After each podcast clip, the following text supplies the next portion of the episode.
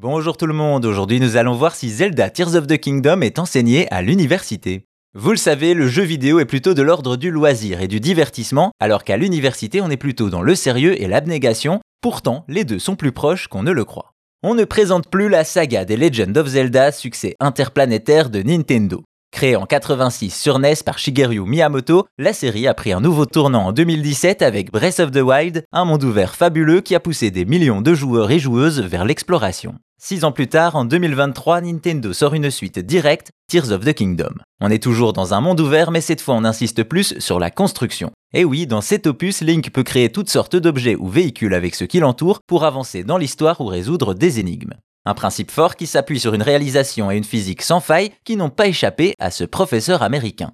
Il s'appelle Ryan Sochol, un professeur d'ingénierie et de robotique à l'université du Maryland, et cette année il a créé un cours intitulé The Legend of Zelda, A Link to Machine Design, un titre qui laisse rêveur. Et pour cause, dans ce cours, le professeur utilise le dernier titre de la saga. Le moteur physique et le comportement des objets y est extrêmement réaliste, et en effet, on peut y construire tout type de véhicules, terrestres, marins ou aériens. Ainsi, c'est une vingtaine d'étudiants qui a eu l'opportunité d'assister à ce cours qui était loin de n'être que théorique.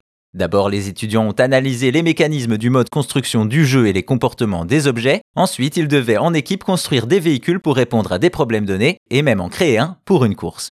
À noter que le professeur veut aller plus loin et continuer à utiliser le jeu vidéo pour intéresser au design de machines, à l'ingénierie et à la robotique. Donc au final, non, Zelda Tears of the Kingdom n'est pas devenu une matière scolaire, cependant il prouve une fois de plus que le lien entre gaming et apprentissage peut être très ténu. Et si vous voulez plus d'anecdotes sur l'histoire et la culture du jeu vidéo, n'hésitez pas à vous abonner à Chose à savoir gaming sur votre appli de podcast. Merci à vous, portez-vous bien et à bientôt pour d'autres choses à savoir.